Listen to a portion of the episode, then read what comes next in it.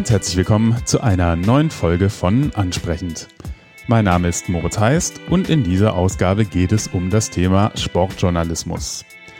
Wie immer spreche ich hier nicht allein, sondern habe eine zum Thema passende Expertin zu Gast. Und das ist heute Tiziana Höll. Tiziana ist Sportjournalistin, Podcasterin und YouTuberin und sie erzählt mir im folgenden Gespräch von ihrer Arbeit. Diesen Podcast kann man überall abonnieren, wo es Podcasts gibt, also bei Apple Podcasts, Google Podcasts, Spotify oder YouTube. Folgt mir auch gerne auf meinen Social Media Kanälen ansprechendpod bei Twitter, Instagram oder Facebook. Die Links finden sich alle in den Show Notes zu dieser Sendung oder auf der Webseite ansprechend.org.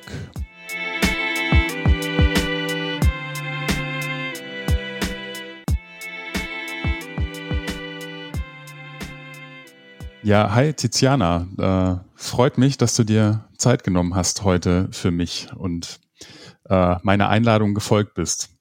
Ja, sehr gerne. Hallo. Hi. ähm, wir kennen uns ja nicht wirklich. Wir sind uns ja auch nur mal so im Internet so äh, begegnet über unsere gemeinsame Football-Leidenschaft und Podcast-Projekte. Da hatten wir schon so ein bisschen was damit zu tun, aber so wirklich gesprochen haben wir uns nicht. Deswegen äh, freue ich mich, dass das so spontan geklappt hat auch und dass du dich bereit erklärt hast, hier ähm, dich heute von mir ausfragen zu lassen oder ja, was da sonst noch dabei rumkommt heute. Ja, sehr gerne. Ich finde es auch eh immer ganz cool, wenn man Leute, mit denen man so aus dieser NFL-Bubble äh, am Rande was zu tun hat, wenn man die dann auch noch mal ein bisschen besser kennenlernt wir müssen so, so für die Chronistenpflicht heute ein bisschen sagen, es ist der 12. Juli 2021. Ähm, das heißt, das ist der Tag nach dem Fußball-EM-Finale. Hm, das ist deswegen wichtig, weil es heute hauptsächlich um Sport und um Sportjournalismus gehen soll. Ähm, das vielleicht so als Einstieg vorweg. Bist du denn überhaupt Fußballfan? Hast du das Spiel gesehen?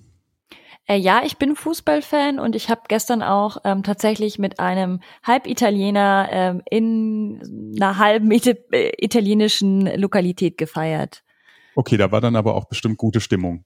Ja, war sehr gute Stimmung. Also in Berlin, ich lebe in Berlin, genau. Ähm, ich hätte gedacht, dass noch bisschen mehr auf den Straßen los ist. Mhm. Ich habe hier, also bei mir in Stuttgart tatsächlich dann so ein paar ähm, äh, vorbeifahrende, hupende Autos dann irgendwann äh, gehört. Ähm, wer es nicht gesehen hat oder wer diesen Podcast irgendwann in der fernen Zukunft hört, ähm, Italien hat gewonnen und ist Fußball-Europameister 2020 mit der EM, die 2021 stattgefunden hat.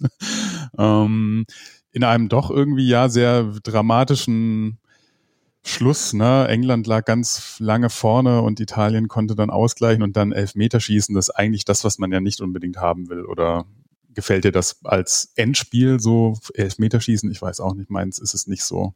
Nee, ich mag Elfmeterschießen allgemein nicht so gerne. Mir ist das immer zu äh, nervenaufreibend. Ja, total. Also ich war jetzt da ein bisschen emotionslos gestern ähm, bei dem äh, bei dem Spiel, weil ich eh nicht so dieser Riesenfußballfan bin. Aber ähm, das ist doch schön, äh, wenn dann deine favorisierte Mannschaft auch noch gewonnen hat, dann ist das ja ein netter Abend.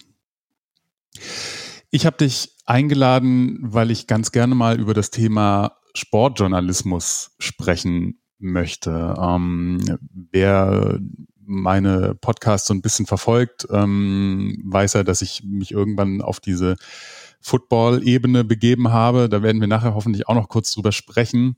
Äh, und eigentlich erst damit so angefangen habe, so in diese Sportwelt so einzutauchen. Ähm, ich bin, also ich mache gern Sport, aber ich bin jetzt keiner, der das so groß medial verfolgt. Fußball schon eigentlich gar nicht. Ähm, das ist nicht so meins. Und das kam jetzt tatsächlich erst so mit diesem äh, ja, mit, mit, der, mit der Beschäftigung von Football und dass wir in unserem Podcast da ja auch gerne, also ja, trotzdem ja versuchen, journalistisch zu arbeiten, ähm, auch deswegen fand ich das mal ein ganz interessantes Thema und du bist mir da als Erster eingefallen und das wäre vielleicht mal ganz schön und ich glaube, du kannst da einiges zu erzählen. Vielleicht kannst du einfach mal kurz beschreiben, was du gerade so beruflich machst. Ja, gerne. Also genau, ich bin ähm, hauptsächlich eigentlich freie Sportjournalistin, ähm, habe jetzt aber die letzten vier Jahre, also ich arbeite seit vier Jahren, ähm, bin ich sozusagen fertig mit dem ähm, Studium, habe dann erstmal ein Volontariat gemacht für ein Jahr und arbeite dann eben jetzt schon seit drei Jahren ähm, immer in Festanstellungen und habe aber dann vor boah, fast schon wieder zwei Jahren äh, angefangen, mich auch ähm, selbstständig zu machen als freie Sportjournalistin. Äh, ich schreibe schon auch über andere Themen, aber ja, mein Fokus liegt immer noch äh, auf dem Sport und es ist einfach auch meine größte Leidenschaft.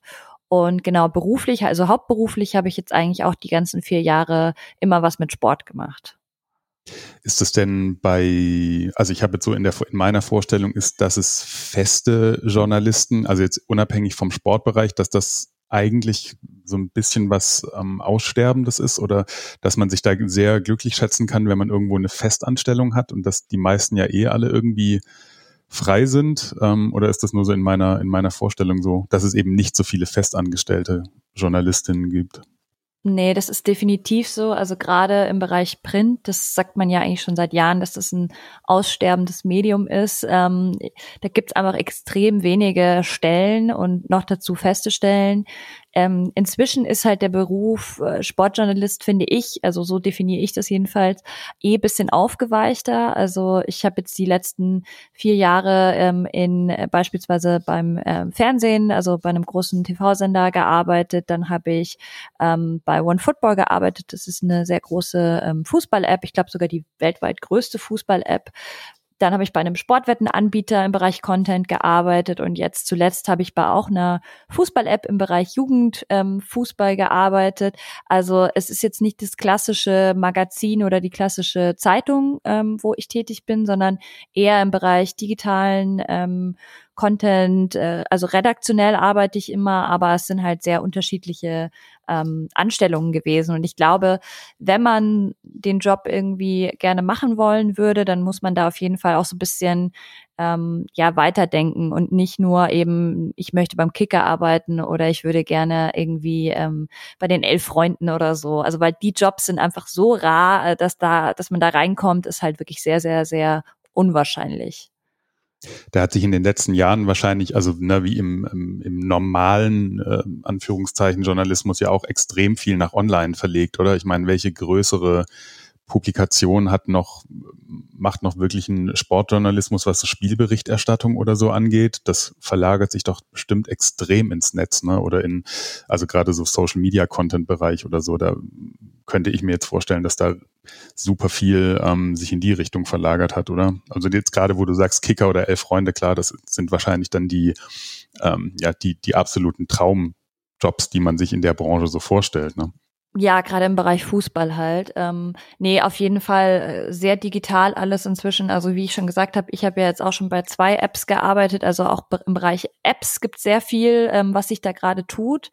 Ähm, ich glaube auch, dass inzwischen Kicker und so, die haben, glaube ich, auch alle eigene Apps. Also es, es verlagert sich schon alles ins Internet und vor allem eben aufs mobile Endgerät. Also Handy, ich glaube, die meisten Leute lesen eben gerade sowas wie Transfer-News oder ähm, Spielergebnisse und so weiter. Also auch Spielzusammenfassungen, Ticker und so ist ja alles übers Handy. Mhm. Ähm, da glaube ich, kaufen jetzt die wenigsten Leute noch wirklich eine Zeitung dafür was es schon noch gibt, ist eben halt dann so Qualitätsjournalismus, dass man halt wirklich sagt, ich, ich lese jetzt noch mal eine richtige Reportage über einen Spieler oder wie es eben die elf Freunde machen, ähm, teilweise auch sehr witzig irgendwie geschrieben, ausführlicher geschrieben. Ähm, solche Sachen gibt schon noch, aber auch das wird weniger.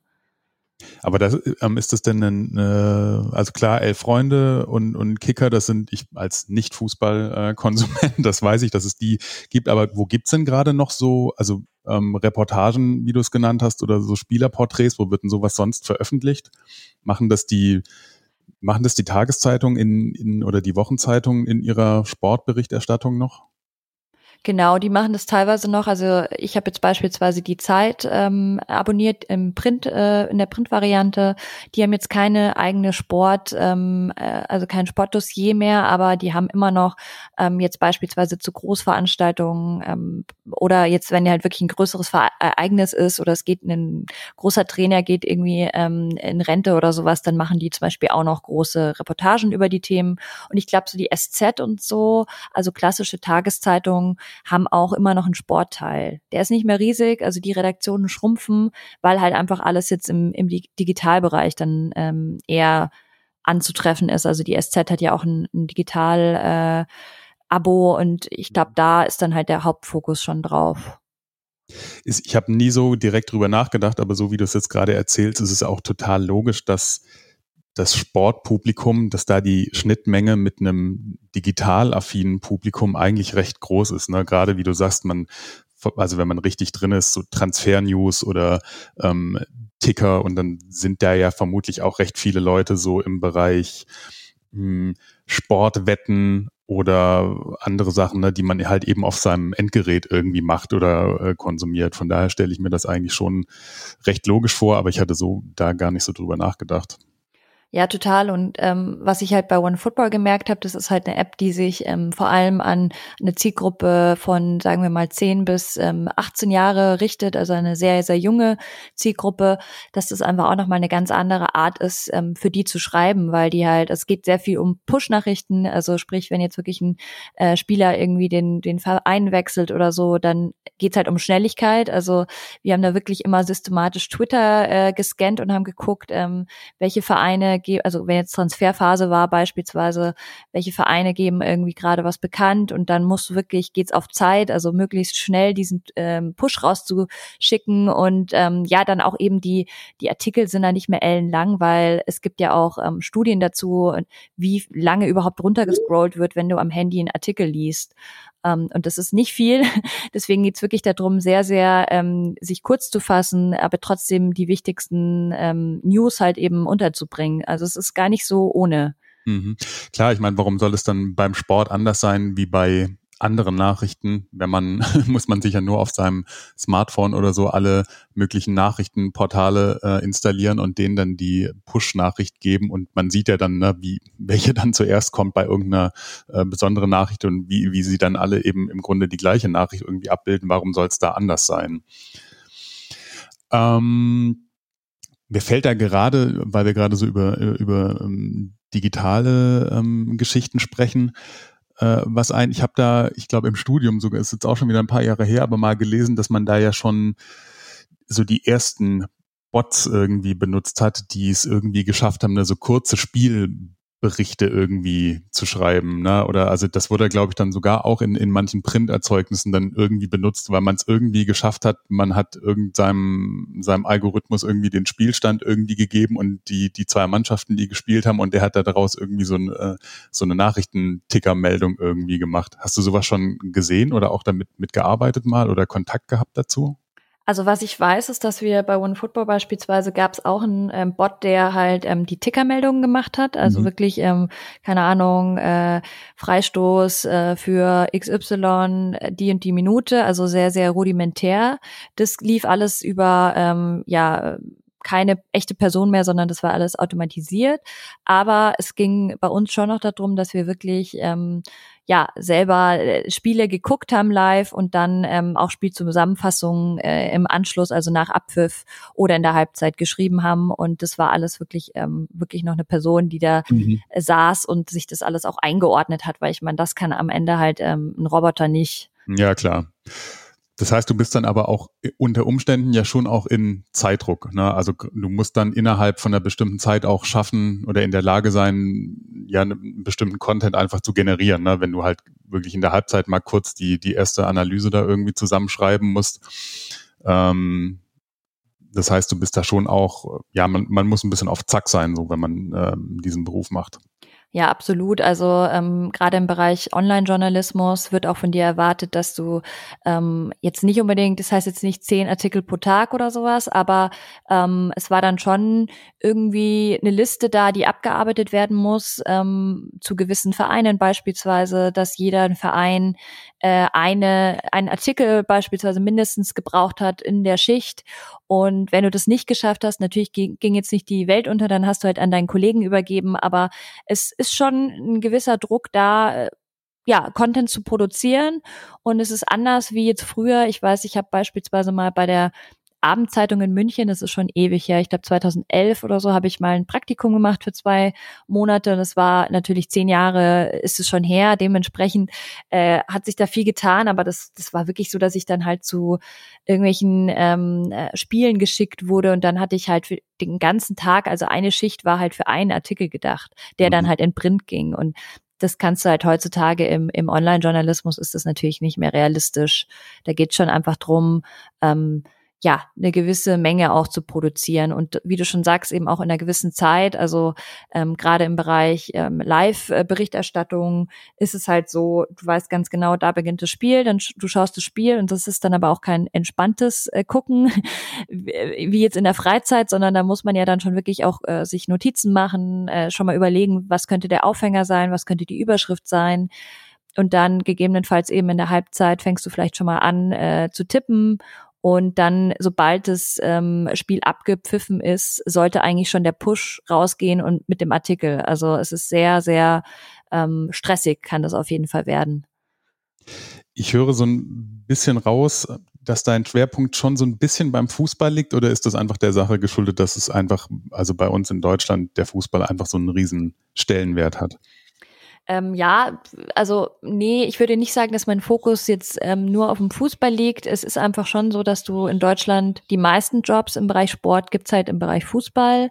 Mhm. Ähm, dadurch, dass ich, ich habe eben ähm, mein Trainee bei Eurosport gemacht. Ähm, die haben ja sehr ähm, unterschiedliche Sportarten auch angeboten das war ganz cool, weil ich da wirklich sehr viele, ja, verschiedene Sachen ähm, covern konnte, zum Beispiel auch die Olympischen Spiele in Südkorea damals. Aber ähm, ja, dann das Jahr bei One Football hat mich, glaube ich, schon auch geprägt, weil das halt wirklich so ganz klassischer Sportjournalismus in einem Newsroom war, wie man sich halt wirklich vorstellt.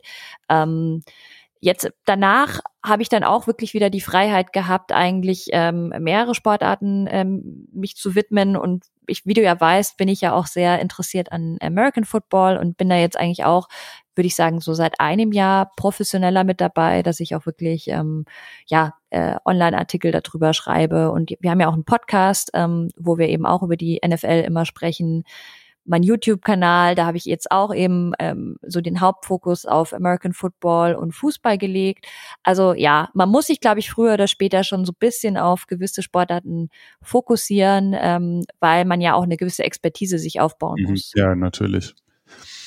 Mhm. Spielen denn bei dir auch so ähm, dann so lokale Ereignisse irgendwie ähm, eine Rolle? Also, aber das ist dann wahrscheinlich auch, also je nach, ähm, je nach Arbeitgeber oder so äh, unterschiedlich, ne? Ob du dann bei, jetzt bist du in Berlin irgendwie, keine Ahnung, die Kreisligamannschaft äh, XY, aber ähm, das ist dann wahrscheinlich so im, im Online-Bereich wahrscheinlich gar nicht so interessant, oder? Oder kommt ich tatsächlich jetzt noch nie. Ähm, also ich habe noch nie Amateur-Ligen ähm, gecovert. Egal in welchem Sport.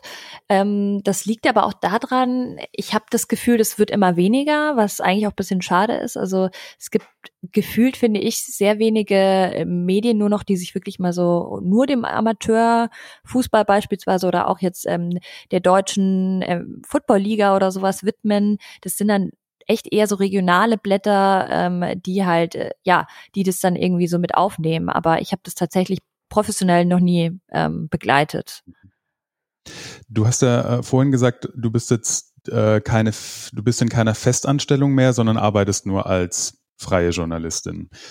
Das heißt ja, du hast ja bei diversen Publikationen oder ähm, Digitalplattformen angeboten, ähm, die haben ja sozusagen dann immer deinen Kontakt und die buchen dich dann für irgendwas, die dann sagen, äh, hier Tiziana, willst du vielleicht nächste Woche über äh, Bundesliga äh, Union gegen Hertha BSC? Ich sage das nur, weil ich die kenne, die, die beiden äh, Vereine. Willst du über die was schreiben oder wir brauchen jemand, ähm, ja, über, über die ähm, jemand was schreibt oder wir brauchen da eine Spielerreportage und dann sagst du, ja klar, habe ich Zeit und Kapazitäten, mache ich und so funktioniert und so hast du dann mehrere ähm, ja, äh, Leute, die eben äh, dann deine E-Mail-Adresse irgendwo im Adressbuch drin haben.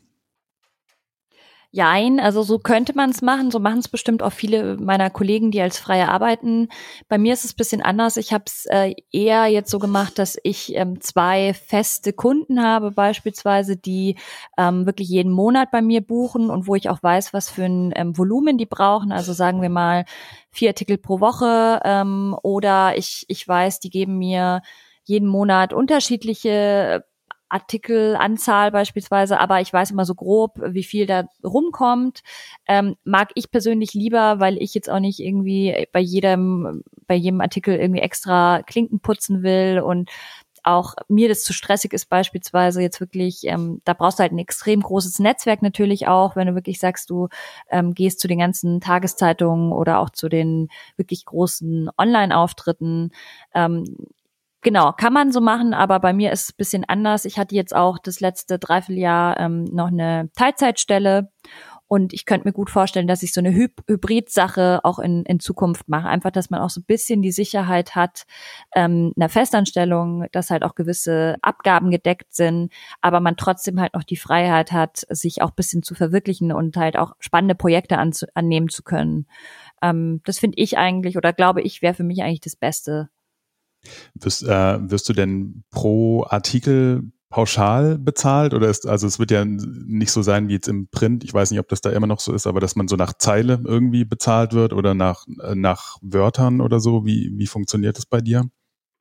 Ähm, es gibt tatsächlich noch ähm, nach Wortpreis, das mache ich aber nicht so gerne. Ich bin eigentlich meistens so, dass ich ähm, gerade mit ähm, langfristigen Kunden mache ich halt eine Pauschale aus und ähm, die, die passt dann. Also mhm. ähm, auch wenn man dann vielleicht mal paar Zeilen mehr schreibt, dann bei einem anderen Artikel, finde ich, gleicht sich das dann auch wieder aus. Also ähm, ich bin jetzt nicht so ein Fan davon, jedes Wort irgendwie einzeln abzurechnen.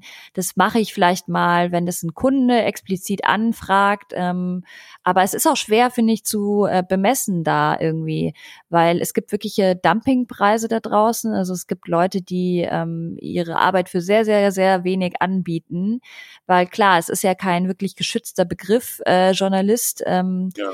Jeder kann sich so nennen und jeder kann ja auch, es kann ja auch sein, dass man ähm, was ganz anderes beruflich macht, aber halt einfach ein, eine gute Schreibe hat und eine große Expertise, sagen wir mal im Bereich Basketball. Dann kannst du ja auch ähm, für Blogs beispielsweise oder für ja Online-Auftritte von Zeitungen oder so, kannst du ja auch schreiben, aber es ist halt schwierig, weil es sehr verwässert wird dadurch.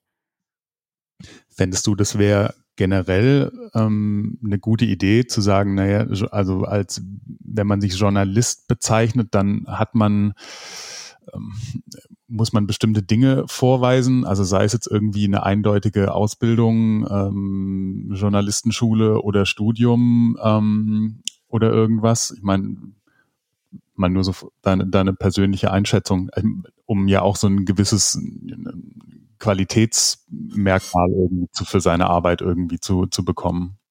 Ja, ich finde es schwierig tatsächlich, weil es gibt ja so ähm, Journalistenverbände, es gibt ja offizielle deutsche Journalistenschulen eben auch, es gibt auch den Journalistenausweis, den man tatsächlich anfordern kann, wobei ich glaube, aktuell könnte ich den nicht mal anfordern, weil da musst du, glaube ich, in einer Festanstellung sein ähm, und da muss es auch wirklich ein etabliertes Medium sein. Also auch das ist, finde ich, schon wieder ein bisschen veraltet, weil es einfach viele ähm, Kollegen gibt, äh, die halt eben für verschiedene Publikationen arbeiten und als Freie arbeiten.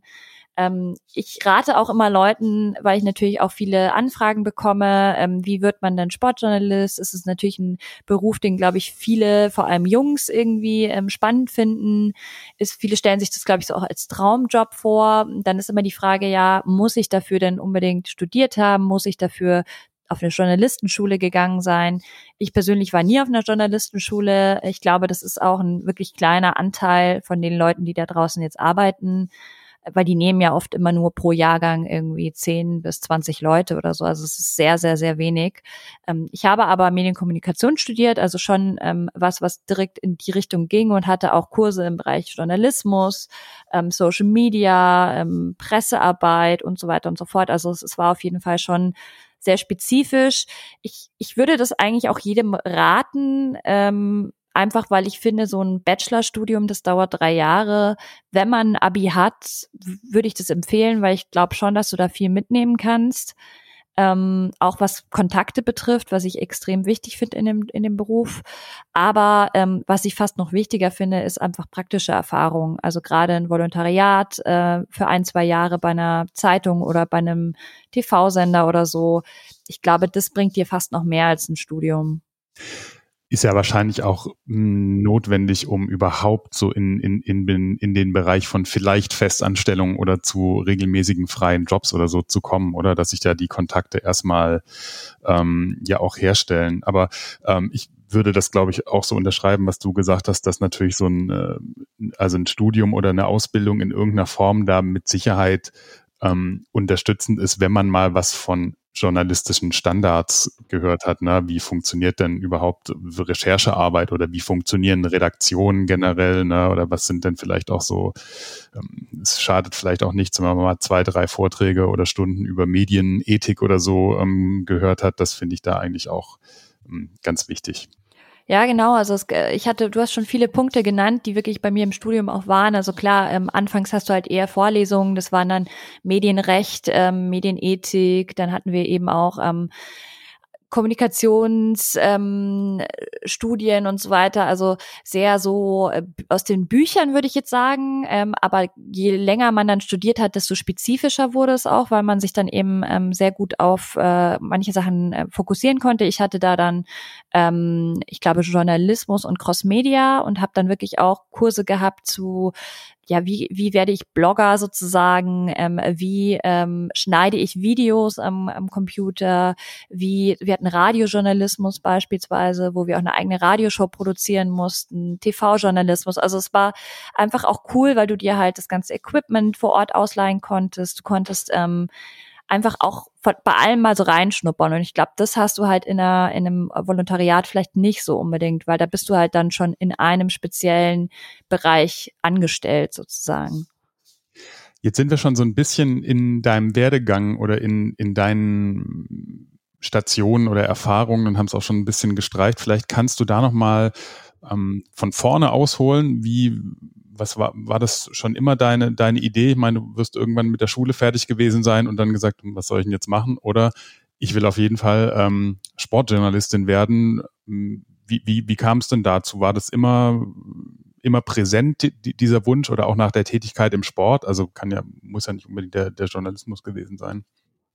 Äh, tatsächlich war das echt wirklich äh, schon immer mein Berufswunsch. Also äh, ich habe zwei ältere Brüder, habe auch einen Papa, der sehr Sport äh, interessiert ist und bei uns war das eigentlich immer so, dass irgendeine Art von Sport im, im Fernsehen lief. Also sehr viel Bundesliga natürlich, äh, Champions League, aber dann auch Wintersport viel, Biathlon, Tennis. Also und das hat sich bei mir irgendwann sehr sehr intensiviert, als ich so 16, 17 war, dass ich wirklich selber äh, gemerkt habe, oh, irgendwie habe ich da eine große Leidenschaft für ähm, und bin auch so ein bisschen nerdig geworden in die Richtung ähm, und habe dann nach dem Abi eigentlich schon gewusst, okay, ich will Sportjournalistin werden, wie komme ich da hin? Und habe dann Praktika eben gemacht, ähm, was ich auch jedem empfehlen kann, auch wenn es natürlich erstmal ähm, äh, ja, man, man frisst schon so ein bisschen Scheiße im äh, äh, salopp gesagt. Also ich damals jedenfalls schon und ich glaube, es ist auch immer noch so, ähm, dass äh, viele Praktikanten ähm, ja auch blöde Jobs machen müssen in der Zeit. Aber eben, man fängt halt früh damit dann an, auch Kontakte zu knüpfen, überhaupt sich mal was unter dem Job auch vorstellen zu können. Und dann war es wirklich so, dass es so ein bisschen drum ging, ich hatte nicht das beste Abi, ähm, und in München beispielsweise Kommunikationswissenschaften hatte damals, glaube ich, ein NC von 1,0, was einfach absolut ähm, ja geisteskrank ist, weil ja das ist wie Medizin und das lag einfach daran, dass halt so viele Leute das studieren wollten. Mhm. Und ähm, ich habe dann tatsächlich erstmal was angefangen, habe das dann abgebrochen nach einem halben Jahr und dann hat sich irgendwie alles so gefügt, dass ich in Passau äh, aufgenommen wurde. Die hatten ein bisschen andere Zulassungsvoraussetzungen, was ich auch echt cool fand. Die haben dann gesagt, nee, es geht nicht um den Schnitt, sondern es geht darum, dass du davor schon mal ein Praktikum gemacht hast und das auch nachweisen kannst, dass eben im Bereich Journalismus liegt. Ähm, und das hat natürlich schon viele, glaube ich, abgeschreckt, weil sie sich dachten, oh Gott, irgendwie ähm, jetzt erstmal ein Praktikum machen, damit ich dann studieren kann nee, keine Lust. Ähm, aber genau, dadurch habe ich dann doch irgendwie den, den Fuß in die Tür gekriegt. War das dann äh, eine Fachhochschule oder eine Universität? Nee, genau, es war eine Universität. Universität. Ja. Hm. Ähm, Genau, und dann, ich, ich glaube, es gibt auch im, ich habe jetzt gehört, ganz viele, die an der Makromedia zum Beispiel äh, auch Sportjournalismus studiert haben, ähm, die ist in München. Ich glaube, das ist aber eine private Uni, genau. Ähm, muss man sich leisten können und haben ja auch oft gar nicht so den besten Ruf. Mhm. Aber ich muss sagen, viele, die bei der Makromedia waren, haben jetzt auch echt ähm, gute Jobs, mhm. weil das halt irgendwie so ein kleiner Jahrgang auch ist. Also ich glaube, das waren 30 Leute oder sowas. Ähm, bei mir sah das bisschen anders aus. Ich glaube, wie viel waren wir denn? Wir waren bestimmt 150, 100. Ähm, das ist natürlich nochmal was anderes. Und klar, das, das äh, verteilt sich dann auf ganz Deutschland, vielleicht sogar aufs Ausland. Aber ich finde es interessant, weil eben ähm, Sportjournalismus als Studium so gibt's gar nicht so wirklich. Es gibt halt die Sporthochschule Köln, ähm, mhm. die auch sowas ähnliches anbieten. Aber da muss man dann eben so einen richtigen Sporteignungstest machen. Und das war für mich immer sehr abschreckend, ähm, weil ich und ja auch nicht. TV-Dokumentationen, die es dazu gibt. ich weiß nicht, ob du die mal gesehen hast. Ähm, kann ich mal noch verlinken. Die äh, gibt's bestimmt irgendwo frei zur Verfügung. Ja, ich find's auch bisschen komisch, weil nur weil man Sportjournalist werden will oder Sportmanagement oder sowas, ähm, heißt es ja nicht, dass man selber irgendwie Hochleistungssportler sein muss. Mhm. Ähm, aber das ist halt deren Konzept und ich bin froh, wie ich es gemacht habe. Ich glaube, das war auch ganz gut, dass man erstmal grundsätzlich eben Bereich PR, Journalismus, wenn man eben in die Richtung gehen will, sich so eine Base aufbaut und fokussieren oder spezialisieren kann man sich ja immer noch und eine Expertise aufbauen. Ähm, genau. Und habe dann eben drei Jahre studiert, war auch ein halbes Jahr im Ausland und kann da auch gar nichts Negatives drüber sagen. Also ich würde es jedem empfehlen. Ähm, aber wie gesagt, ich finde nicht, dass das ersetzt die Berufserfahrung. Viele meiner damaligen Studienkollegen haben dann wirklich noch einen Master draufgesetzt, ähm, wo ich immer nicht so den Sinn dahinter gesehen habe, weil mir halt bewusst war, je länger ich studiere, desto später komme ich dann eben auch in die Berufswelt. Und das ist halt das, was am Ende irgendwo zählt. Mhm. Ähm, genau. Also ich war dann auch recht spät erst fertig. Ich habe äh, mit 21 angefangen zu studieren und war mit 24 dann im Beruf. Ja, gut, das heißt ja nichts. Äh, ich war, glaube ich, auch erst 28. ähm, wo warst du denn im Ausland? Äh, ich war in Italien, äh, im Verona. Ah, und ähm, was hast du da, was hast du da gemacht? Genau, ich wollte halt ähm, einfach meine Sprachkenntnisse bisschen verbessern und habe da tatsächlich dann auch studiert, also äh, Kommunikationswissenschaften äh, auf Italienisch tatsächlich, weil das eine Uni ist, die ganz wenig nur auf Englisch anbietet. Und es war ganz schön tough. Also ich habe es mir einfacher vorgestellt, weil da eben auch Kurse dabei waren wie äh, Kunstgeschichte zum Beispiel. Also es war so bisschen weiter gefasst, ähm, aber auch sowas wie äh, Filmgeschichte, was ganz spannend war auf Italienisch. Aber es war auf jeden Fall hart, die ganzen Examen dann ähm, am Ende des äh, Semesters auf Italienisch absolvieren zu müssen. Aber dann hattest du äh, italienische Vorerfahrung, also Sprachkenntnisse ja, ich hatte bisschen Vorerfahrung, habe das an der Uni angefangen, ähm, aber es ist natürlich in einem halben Jahr Italien auch äh, sehr äh, schnell gewachsen, also weil du natürlich die ganze Zeit vor Ort sprichst. Und ich glaube, so gut wie in diesem halben Jahr habe ich äh, nie gesprochen und habe ich auch seitdem nie mehr gesprochen. Wahnsinn. Ja. Das finde ich, also ne, ich meine, so ein, so ein englischsprachiger Auslandsaufenthalt, das bietet sich dann irgendwie an und das machen dann irgendwie auch viele. Ähm, habe ich jetzt aber auch noch äh, tatsächlich noch von, von jemandem gehört, dass man sagt, naja, ich gehe dann mal nach Italien und ähm, lerne da auf Italienisch, weil einem die Sprache ja dann ja doch viel, viel weiter weg ist, wenn man jetzt keine ähm, Familie dort hat oder da so regelmäßig ist, dass man eben mehr machen kann als eine Pizza bestellen oder so. Ja, also beruflich hat es mich jetzt ehrlich gesagt, hat es mich nicht weitergebracht. Mhm. Ähm, ich hatte jetzt noch nie einen, einen, Job, wo wirklich gesagt wurde, ja, du sprichst ja ein bisschen Italienisch. Ähm, kommt vielleicht noch in der Zukunft, aber jetzt privat oder auch so für meine persönliche Weiterentwicklung würde ich auf jeden Fall sagen, dass ich das jedem empfehlen kann, mal ins Ausland zu gehen. Mhm. Jetzt sind wir ja gerade in einer ziemlich wilden Zeit. Ähm, das Thema Pandemie und Sport lag irgendwie recht viel zusammen. Ne? Allein wenn wir jetzt die, die Fußball-EM angeguckt haben und auch gestern dieses ähm, volle Stadion oder annähernd volle Stadion, wo es einem ja schon auch irgendwie anders wird, was da ähm, dem Infektionsgeschehen so zugrunde liegt. Hm, jetzt haben ja aber natürlich im letzten Jahr bestimmte Sachen überhaupt gar nicht stattgefunden. Ne? Also jetzt hat sich die Europameisterschaft, die wurde jetzt um ein Jahr verschoben. Olympia ist jetzt auch noch mal ein Jahr später. Das fängt dann äh, bald an. Hm, hatte das denn irgendwie Einfluss auf deine tägliche Arbeit? Also ja, mit Sicherheit, weil du entweder wahrscheinlich in kein Büro gegangen bist oder, oder, oder hoffentlich nicht und zu Hause arbeiten konntest, aber es haben ja dann auch bestimmte Sachen einfach nicht stattgefunden? Wie, äh, wie hat sich denn das so auf deinen beruflichen Alltag ausgewirkt?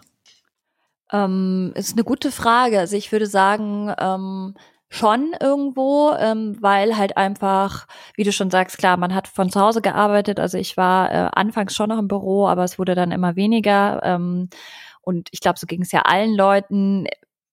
Beruflich tatsächlich, dass ich sage, ich hatte dadurch weniger Arbeit oder gar keine Arbeit. Das war zum Glück nicht der Fall, weil ich eben ähm, damals als es angefangen hat, noch äh, bei dem Sportwettenanbieter gearbeitet habe und da war halt wirklich klar, es gab weniger Events und dadurch natürlich auch weniger Arbeit, aber ich war da ganz gut gecovert. Es war noch eine Vollan äh, Vollzeitstelle.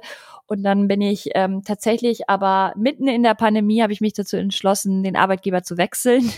Oh. ähm, was natürlich auch mutig ist, aber ich hatte irgendwie äh, Glück. Ähm, und da hat man aber dann schon gemerkt, das war eben ein dänisches Startup, für das ich jetzt eben das letzte Dreivierteljahr gearbeitet habe, dass die extrem gekämpft haben. Also ähm, wir haben nach zwei Monaten, wo ich da angestellt war, haben die die Hälfte der Belegschaft entlassen, äh, weil sie einfach gesagt haben, es wird kein Fußball mehr gespielt.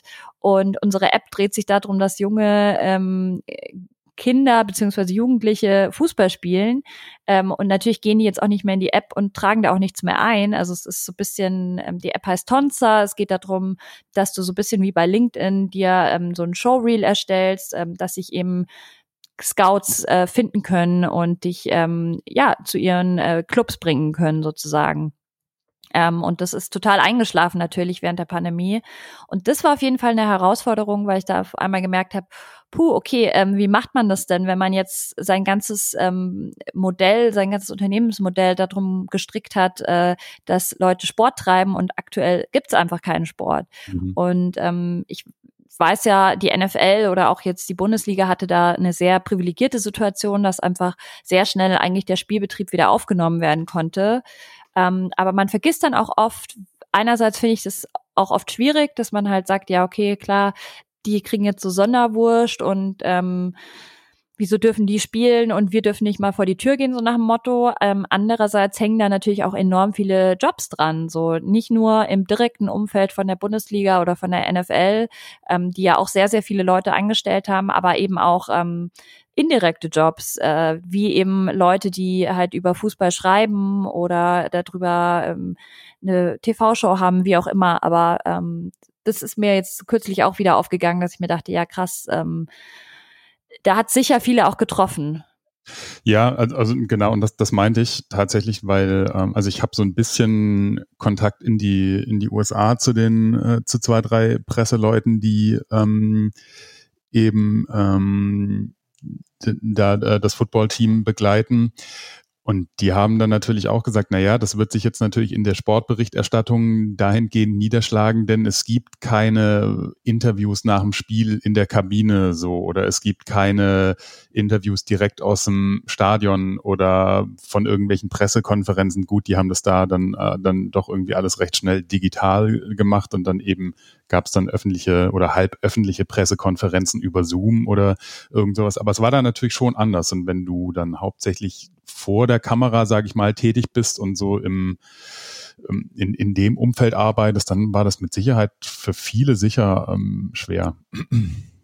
Ja, definitiv. Also da bin ich auch echt froh, dass ich das sehr gut weggesteckt habe, die Zeit. Ähm, und ich glaube, da würde ich auch jedem raten, sagt sich natürlich immer leicht, aber so halte ich schon auch, dass man einfach ähm, nicht seine ganzen, seine ganze Energie nur auf ein Projekt setzt, sondern schon auch schaut, dass man sich viele verschiedene Standbeine aufbaut. Und ich glaube, das ist im Sportjournalismus enorm wichtig. Ich kenne viele Kollegen, die inzwischen ähm, neben ihrer Festanstellung trotzdem noch einen Podcast haben oder die noch ein eigenes Fußballmagazin rausbringen oder oder oder. Also es gibt sehr viele verschiedene Möglichkeiten, aber die sich eben nicht nur auf eine Sache ähm, verlassen am Ende des Tages. Tages.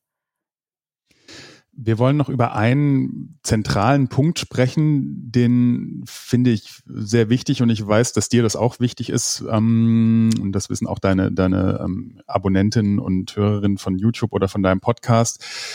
Denn der Sportjournalismus ist natürlich schon auch eine sehr männergeprägte Welt. Kann man schon so sagen. Ne? Ähm, Auf jeden Fall. Wie ähm, geht's dir denn so in der Branche und auch wie hat das, also deinen Weg in diese, in diese Branche beeinflusst? Ich, ähm, kann das ja nur, nur mutmaßen, ähm, aber allein, was ich mitbekommen habe jetzt äh, im, gerade im Rahmen von, von der Fußball-Europameisterschaft, wo ich gar nicht so viel ähm, äh, mitbekommen habe, aber allein auch, was das für Aufregerthemen sind, wenn eine Frau ein Spiel kommentiert oder ähm, Interviews macht oder noch schlimmer ähm, eine Frau als Schiedsrichterin. Gut, das ist jetzt geht jetzt nicht in den Journalismus rein, aber es ist halt natürlich gerade im, äh, im Fußball dann vielleicht auch auch noch mal ein bisschen äh, extremer. Ähm, das kann man ja stellenweise gar nicht verarbeiten, was man da, also speziell auch auf Social, Social Media für Kommentare lesen muss. Hm, da würde mich mal dein, deine Erfahrung und, und dein, dein Blick drauf interessieren. Ähm, ja, also es ist auf jeden Fall ein riesiges Problem, wo ich auch auf jeden Fall versuche, gegen anzukämpfen. Ähm, mir ist es auch egal, ob ich dann irgendwie als Feministin oder sowas ähm, bezeichnet werde. Ich, da bin ich auf jeden Fall feministisch und würde mir auch wünschen, dass deutlich mehr Frauen da noch irgendwie ihre Stimme erheben. Ähm, es tun, also es ist schon gerade ein Movement, also ich habe schon das Gefühl, dass sich da was bewegt. Aber gerade in Deutschland auch im Bereich Sport ist es halt sehr, sehr verkrustet alles. Gefühlt sieht, hört äh, und liest man nur von Männern ich, deswegen war ja auch, also das war einer der Gründe, warum wir auch gesagt haben, wir gründen beispielsweise ähm, Woman Coverage, unseren Podcast, der rein weiblich eben ist, weil wir einfach auch mal ähm, für andere Frauen wirklich ein, ein Medium schaffen wollten, wo sie auch das Gefühl haben, hey, hier spricht eine Frau und ich bin jetzt nicht irgendwie, ähm, ich werde nicht belehrt sozusagen von einem Mann. Also das ist ja auch gerade so ein Phänomen, dass vieles natürlich immer so in dieses Mansplaining reingeht. Ähm, ich habe heute witzigerweise auch einen Kommentar von äh, einem äh, Abonnenten bekommen auf YouTube unter einem Video, wo ich auch über das Thema gesprochen habe, der gemeint hat, ja, Frauen müssen aufpassen, dass sie dann nicht so schnell in diese Opferrolle reingehen. Und da habe ich gemeint, gebe ich absolut recht. Also ich glaube, man muss da sehr aufpassen. Es ist schwierig, weil es eben so ein Balanceakt ist zwischen einerseits auf die Missstände irgendwie ähm, ja aufmerksam machen und das immer wieder anprangern, andererseits trotzdem sein eigenes Ding machen und schauen, dass man halt vorankommt und ähm, eben nicht so in diese Opferrolle gehen und darauf hoffen, dass irgendein Mann dir was ähm, schenkt, weil das wird nicht unbedingt passieren. Ähm, es gibt aber auch sehr viele männliche Kollegen, die wirklich sehr, sehr, sehr ähm, unterstützen, die wirklich ähm, wollen, dass sich was ändert. Äh, ich weiß nicht genau, Adrian Franke kennst du ja bestimmt auch von Downset Talk. Ja. Der ist zum Beispiel jemand, ähm, der sich da sehr einsetzt für, dass Frauen eben auch im American Football äh, mehr gehört und äh, gelesen werden.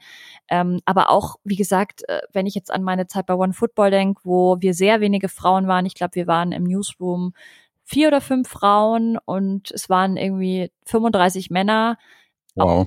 Ja, das ist aber so die, die Ratio, mit der man rechnen muss. Also es sollte einem nichts ausmachen, als Frau unter vielen Männern zu arbeiten, weil das ist einfach aktuell die Realität. Ähm, mich hat es jetzt glücklicherweise nie gestört, weil ich einfach auch ähm, ja mit Brüdern aufgewachsen bin und ich habe da jetzt per se kein Problem mit. Aber wenn man dann beispielsweise immer begrüßt wird mit Hey Lads oder ähm, Hey Guys oder sowas, dann denkt man sich natürlich manchmal schon, ja, aber hier ist ja auch eine Frau, hallo. ähm, das ist natürlich so, man wird schnell vergessen und es sind ja oft nur so kleine Kommentare, ähm, wo irgendwie äh, eine Frau zu sehen ist im, im TV und die Kollegen lästern dann über ihr Outfit oder über ihren Rock oder oder, oder, oder. Und es wird dann halt oft vergessen, ach ja, hier sitzt ja auch noch eine Frau. Ähm, vielleicht sollten wir mal aufpassen, was wir sagen. Ähm, genau, also ich persönlich habe jetzt nie ähm, irgendwie Anfeindungen oder sowas erlebt, glücklicherweise.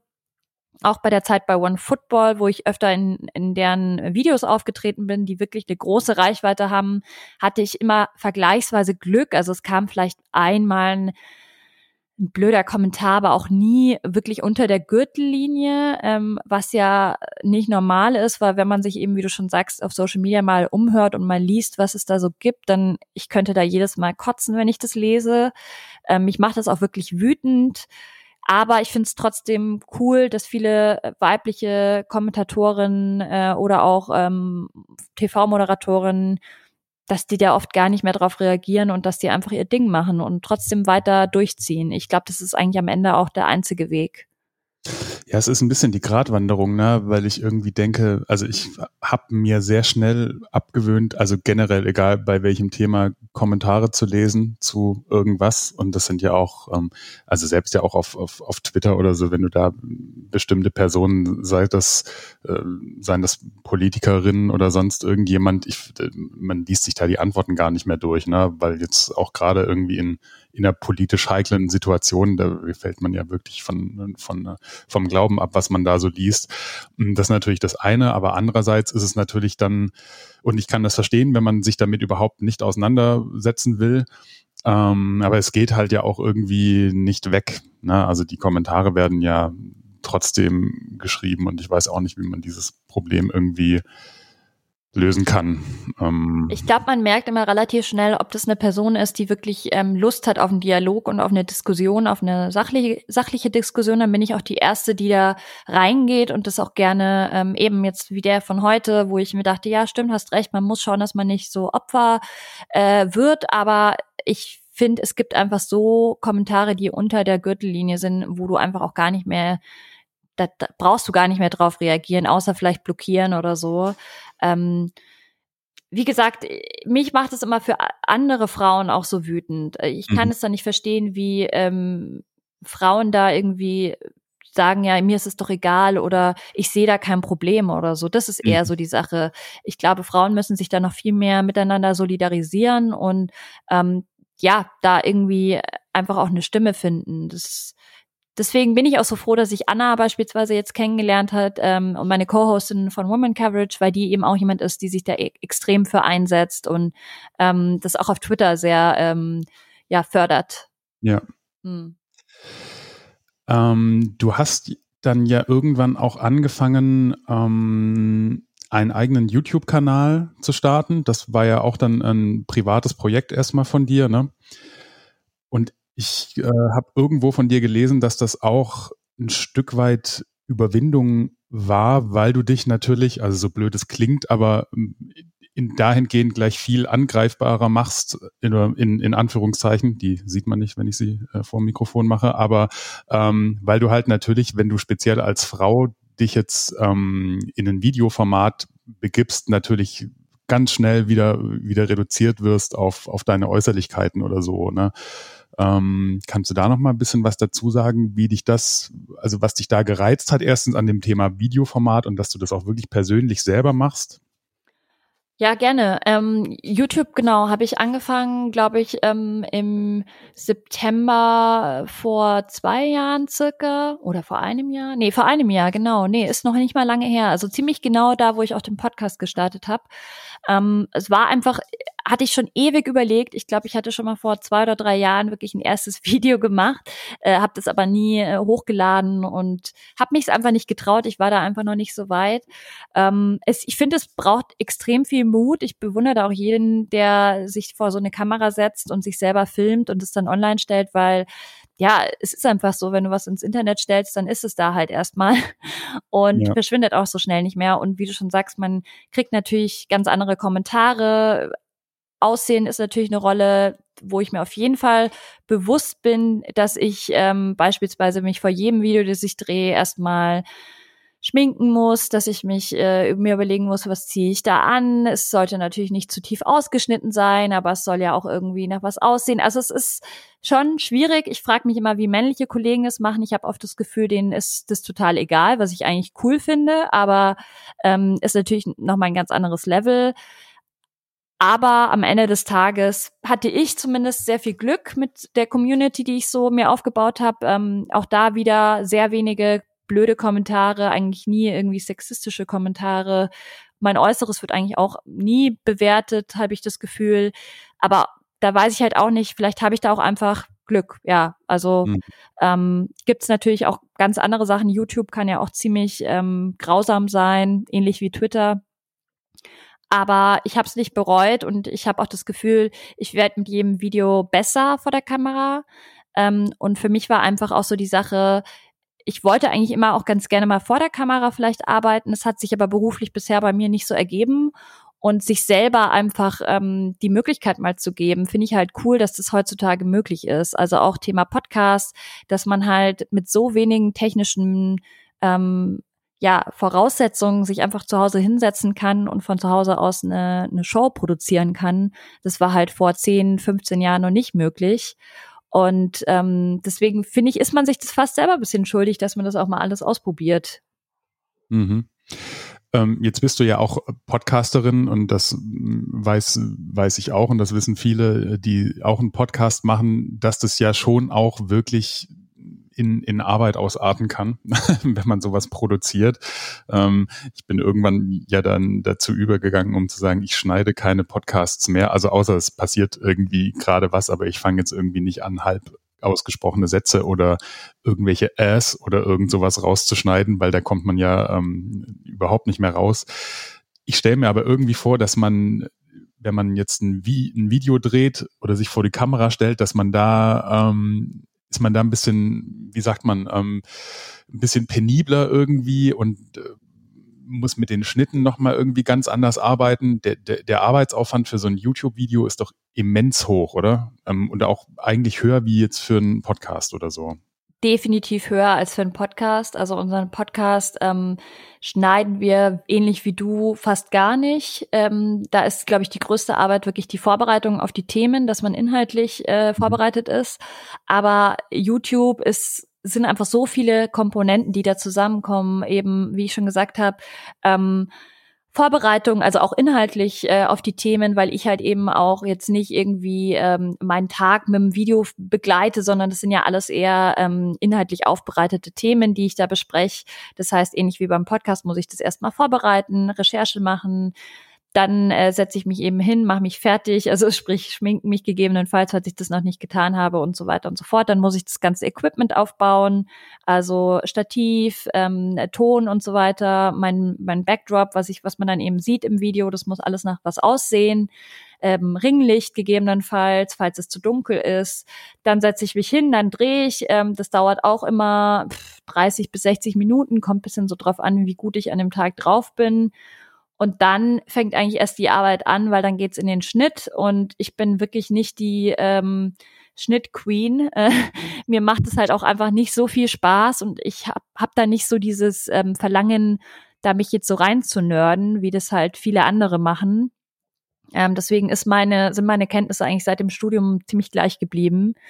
Und deswegen sitze ich schon sehr lange an so einem Schnitt und dann kommt natürlich auch noch sowas wie Musikauswahl. Ähm, man muss noch die ganze Beschreibung bei so einem Video äh, sich überlegen, also was für Infos müssen noch in die Infobox rein, was wollte ich noch verlinken, was habe ich irgendwie im Video erwähnt, was unbedingt noch äh, rein muss.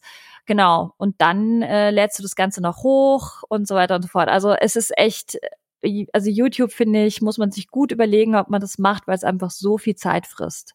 Mhm.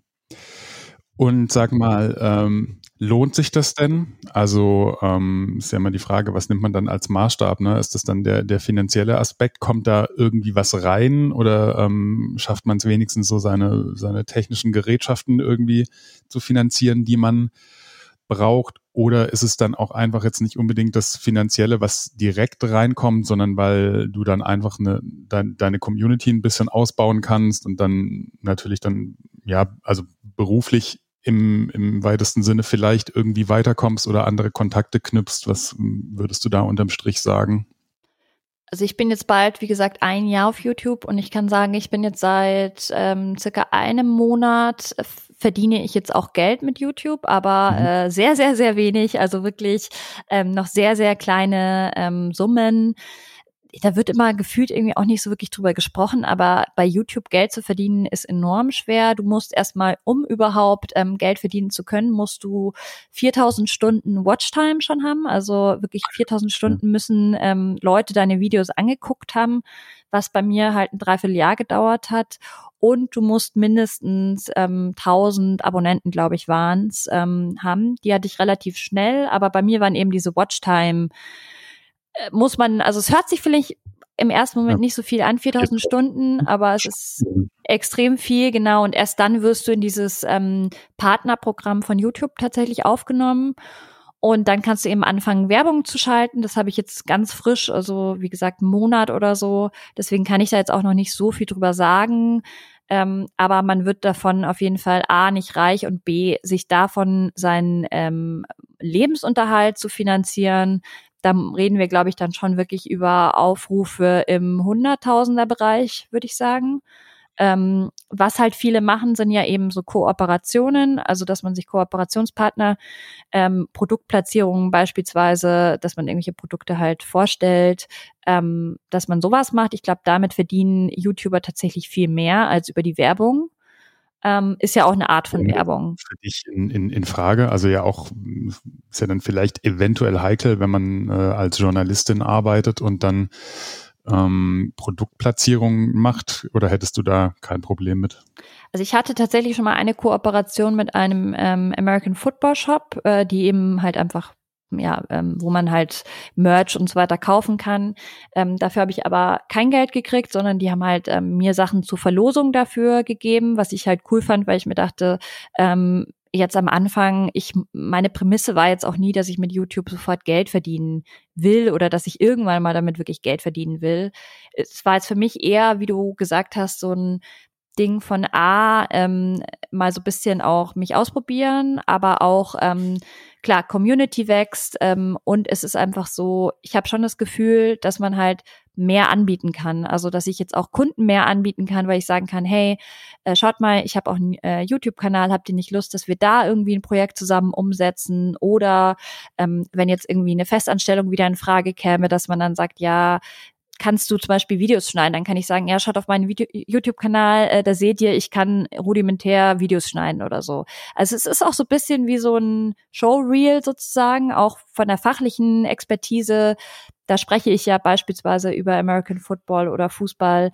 Ähm, das ist für mich eher attraktiver. Wenn damit jetzt irgendwann mal wirklich Geld reinkommt, wäre es natürlich schön, weil man halt eben so viel Zeit reinsteckt. Aber es ist jetzt für mich kein, kein Muss. Mhm.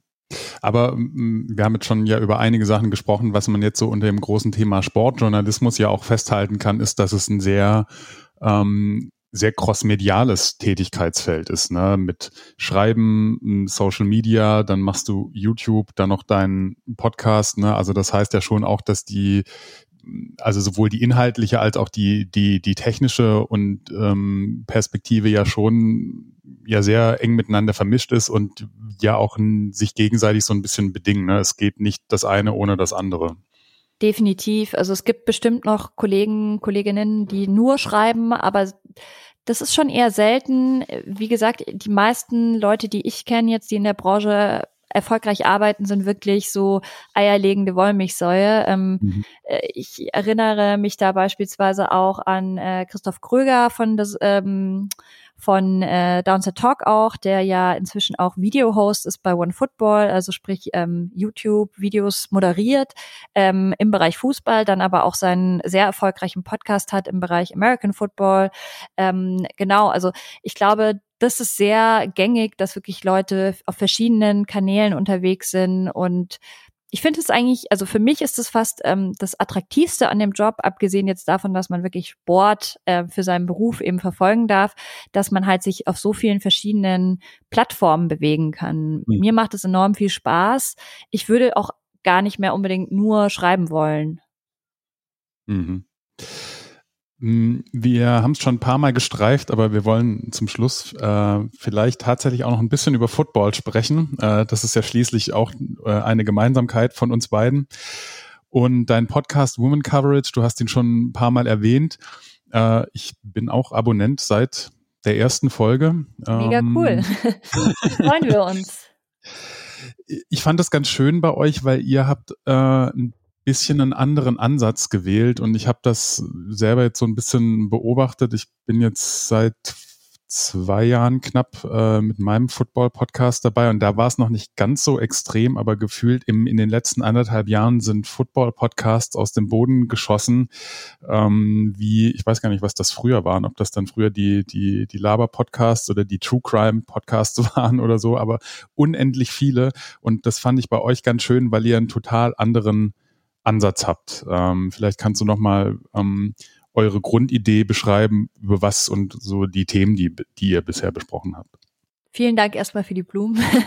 ähm, ja. Also da freuen wir uns immer sehr, wenn wir wirklich auf Leute auch mal treffen, die den Podcast hören, weil das für uns natürlich sehr abstrakt so ist, die Zahl. Ähm, genau, wir haben uns überlegt damals, dass wir A erstmal einen rein weiblichen NFL-Podcast in Deutschland machen. Das, da sind wir aktuell auch noch die einzigen.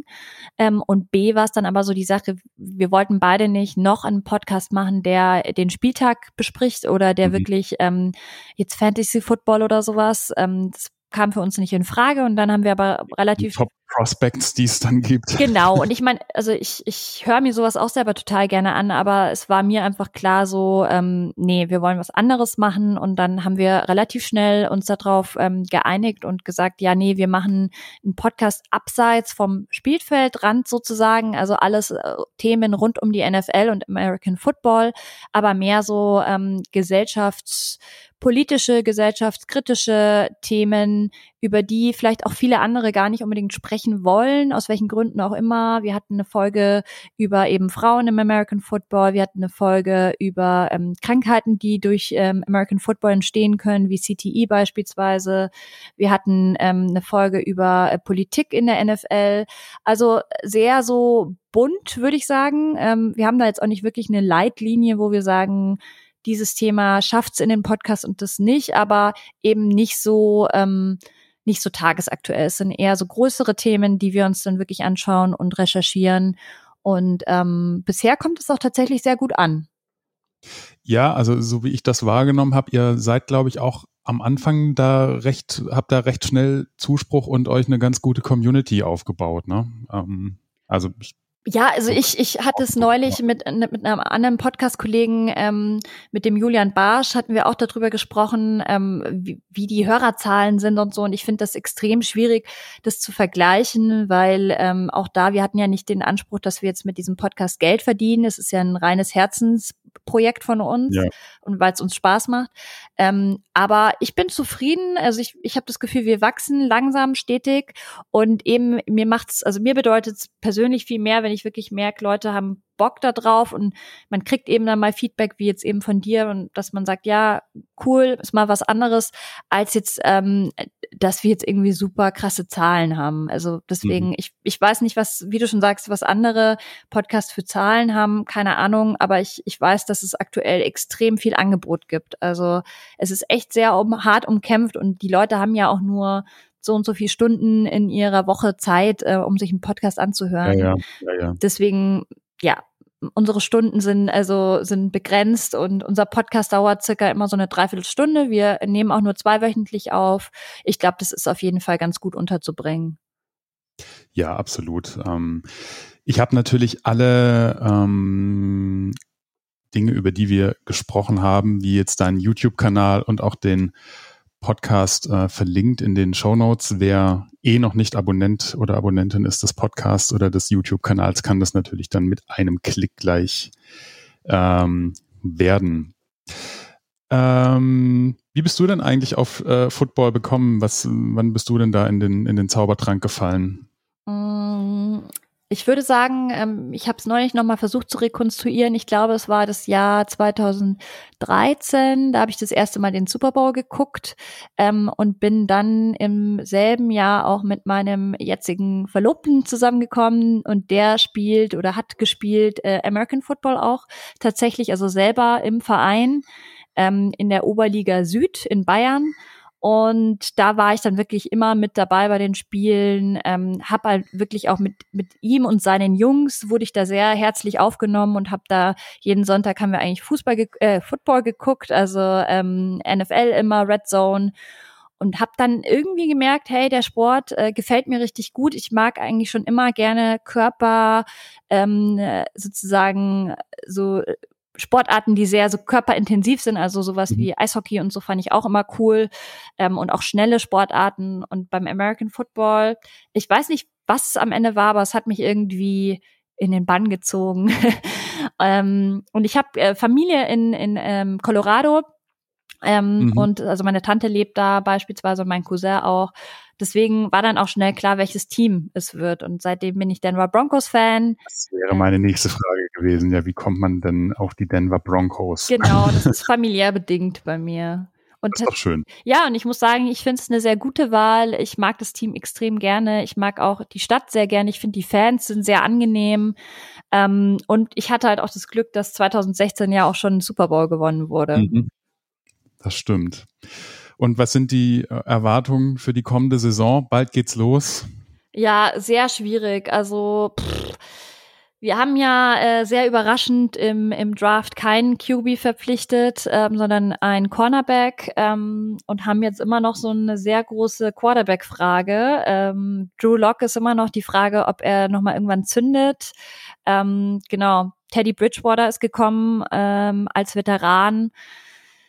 Viele haben ja spekuliert, ob tatsächlich Aaron Rodgers irgendwie noch zu uns kommt. Ich glaube davon, äh, ehrlich gesagt, glaube ich nicht daran deswegen muss man gucken. Wir haben halt so ein bisschen Pech, weil wir ja in der Division sind mit den Chiefs.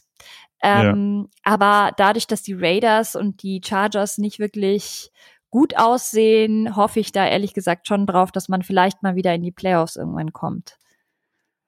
Ja, das ist doch schon mal äh, ein gutes Vorhaben. Auf jeden Fall würde ich mir auch mal wieder wünschen. Tiziana, vielen Dank. Wir haben jetzt über recht viele Sachen gesprochen, über Sportjournalismus, über deinen Werdegang, ähm, was da alles dazugehört, über ähm, dich als Frau in einer Männerbranche, über deinen YouTube-Kanal, über deinen Podcast, jetzt mal alles so zusammengefasst in einer Stunde. Ähm, hat mir sehr viel Spaß gemacht. Vielen Dank. Hat mir auch sehr viel Spaß gemacht und ähm, ja, vielen Dank auch für die Einladung. Das war's äh, dann für heute. Herzlichen Dank fürs Zuhören. Ähm, wer sich irgendwie weiter ähm, ähm, mit Tizianas Inhalten beschäftigen möchte, kann das wie gesagt auf den auf dem YouTube-Kanal und ihren Podcast machen und man findet sie auch bei Twitter. Das habe ich verlinkt. Und ja, damit vielen Dank fürs Zuhören und bis zum nächsten Mal.